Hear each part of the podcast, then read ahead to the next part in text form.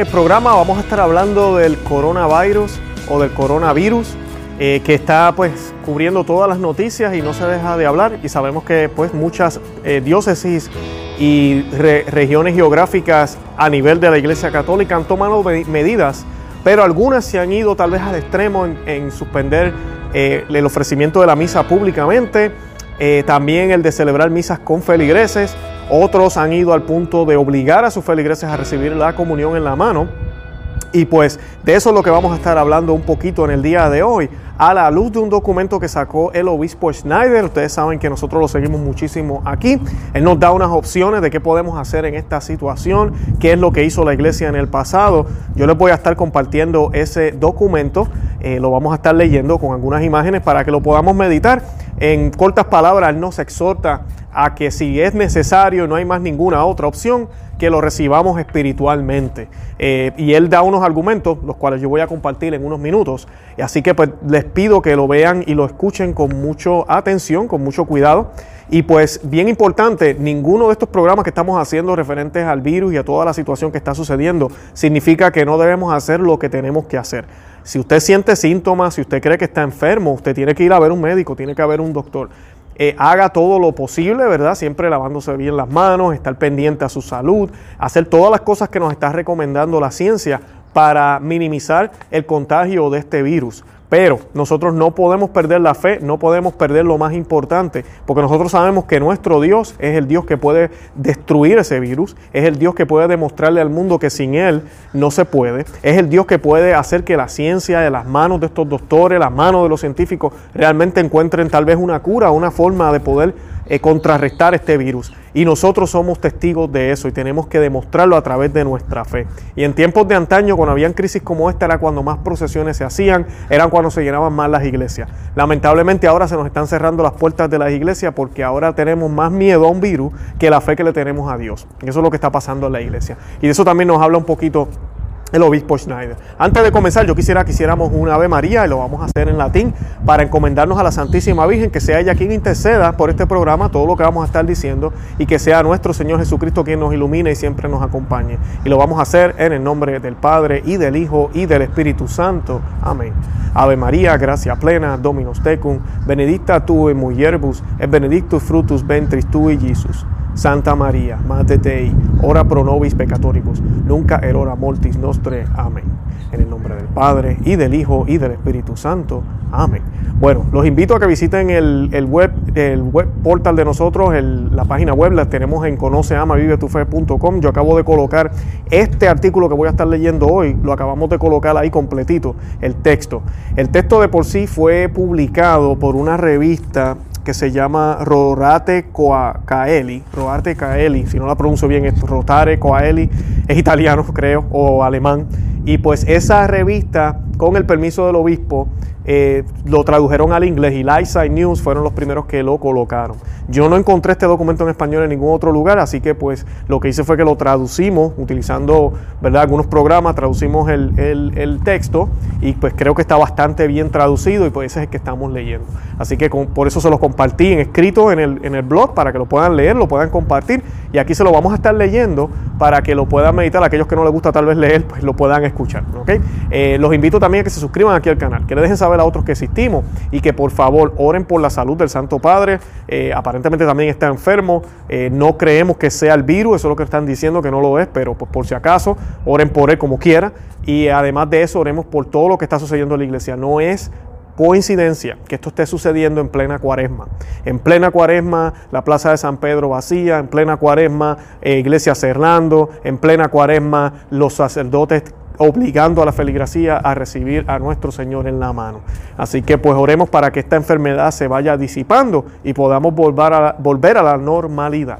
Además de eso, los invito a que busquen eh, comunidades donde sí se esté dando todavía en la boca. Hay muchísimas en el mundo, son la mayoría todavía. Así que busquen esas comunidades si les es posible. Sé que en algunos casos es difícil. Y además de eso, este, busquen la FSSP, la FSSP Eh, yo me acabo de comunicar con dos sacerdotes de ellos en México, que de México me han escrito mucho, y ellos están en México y ambos sacerdotes me acaban de decir que ellos no pueden dar la comunión en la mano, sino tendrían que cambiar el rito completo. Así que eh, busquen esos lugares y pues busquemos opciones. Y pues nada, los dejo ahora con el documento del obispo Schneider y Santa María, ora pro novi. Nadie puede obligarnos a recibir el cuerpo de Cristo de una manera que constituya un riesgo de pérdida de los fragmentos y disminución de la reverencia, como es la forma de recibir la comunión en la mano. Aunque es cierto que uno podría recibir la comunión con un pequeño pañuelo blanco y limpio, directamente en la boca, de esta manera no siempre es factible e incluso algunos sacerdotes lo rechazan. En estos casos, es mejor hacer una comunión espiritual, que llena el alma de gracias especiales, en tiempos de persecución, muchos católicos no pudieron recibir la Sagrada Comunión de una manera sacramental por largos periodos de tiempo, pero hicieron una comunión espiritual con mucho beneficio espiritual. La comunión en la mano no es más higiénica que la comunión en la boca. De hecho, puede ser más peligroso para el contagio. Desde un punto de vista higiénico, la mano transporta una gran cantidad de bacterias, Muchos patógenos se transmiten a través de las manos, ya sea al estrechar las manos de otras personas o al tocar objetos con frecuencia, como manijas de puertas o pasamanos y barras de sujeción en el transporte público. Los gérmenes pueden pasar rápidamente de una mano a otra, y con estas manos y dedos antihigiénicos, las personas se tocan a menudo la nariz y la boca. Además, los gérmenes a veces pueden sobrevivir en la superficie de los objetos tocados durante días. Según un estudio del 2006 publicado en la revista BMC, Infectious Diseases, los virus de la influencia y virus similares pueden persistir en superficies inanimadas, como por ejemplo manijas de puertas o pasamanos y manijas en transporte y edificios públicos durante varios días. Muchas personas que vienen a la iglesia y luego reciben la Sagrada Comunión en sus manos han tocado las manijas de las puertas o los pasamanos y las barras de sujeción en el transporte público u otros edificios.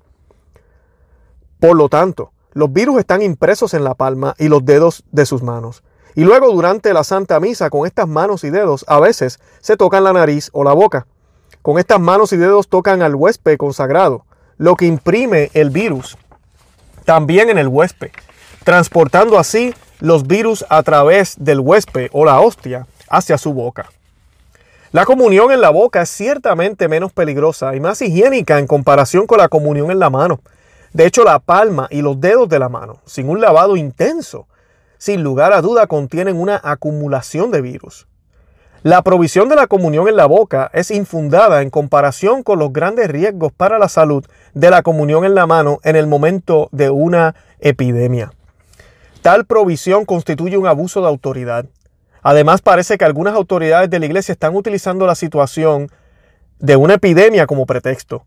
Parece también que algunos de ellos tienen una especie de alegría cínica para difundir cada vez más el proceso de trivialización y desacralización del Santísimo y Divino Cuerpo de Cristo en el sacramento eucarístico, exponiendo el cuerpo del Señor a, lo real, a los reales peligros de irreverencia, a las pérdidas de fragmentos en el suelo y sacrilegios, robos de algunos eh, hostias por personas.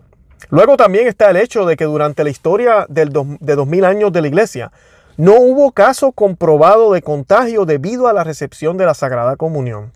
En la iglesia bizantina el sacerdote da la comunión a los fieles incluso con una cuchara, la misma cuchara para todos, y luego el sacerdote o el diácono bebe el vino y el agua con lo que purificó la cuchara que a veces incluso fue tocada con la lengua de un fiel durante la recepción de la Sagrada Comunión. Muchos fieles de las iglesias orientales se escandalizan cuando ven la falta de fe de los obispos y sacerdotes del rito latino, al introducir la prohibición de recibir la comunión en la boca, una prohibición hecha finalmente por falta de fe en lo sagrado y lo divino, y por falta de fe en el carácter del cuerpo y sangre de Cristo eucarístico. Si la iglesia en nuestros días no se esfuerza nuevamente con el mayor celo por aumentar las medidas de fe, reverencia y seguridad para el cuerpo de Cristo, todas las medidas de seguridad para los humanos serán en vano. Si la iglesia en nuestros días no se convierte y se vuelve a Cristo, dando primacía a Jesús y específicamente a Jesús eucarístico, Dios mostrará la verdad de su palabra que dice, a menos que el Señor construya la casa, ellos trabajarán en vano en eso. A menos que el Señor guarde la ciudad, Él ve en vano que la guarden. Salmo 126, versos del 1 al 2. Se recomienda la siguiente oración para hacer una comunión espiritual. A tus pies, oh Jesús mío, me postro y te ofrezco el arrepentimiento de mi contrito corazón, que se humilla en su nada y en tu santa presencia. Te adoro en el sacramento de tu amor, la inefable Eucaristía. Deseo recibirte en la pobre vivienda que mi corazón te ofrece.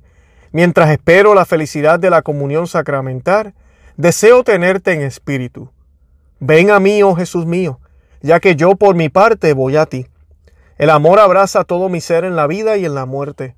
Creo en ti, espero en ti, te amo. Amén. Atanasio Snyder, obispo auxiliar de la Arquidiócesis de Santa María en Astana.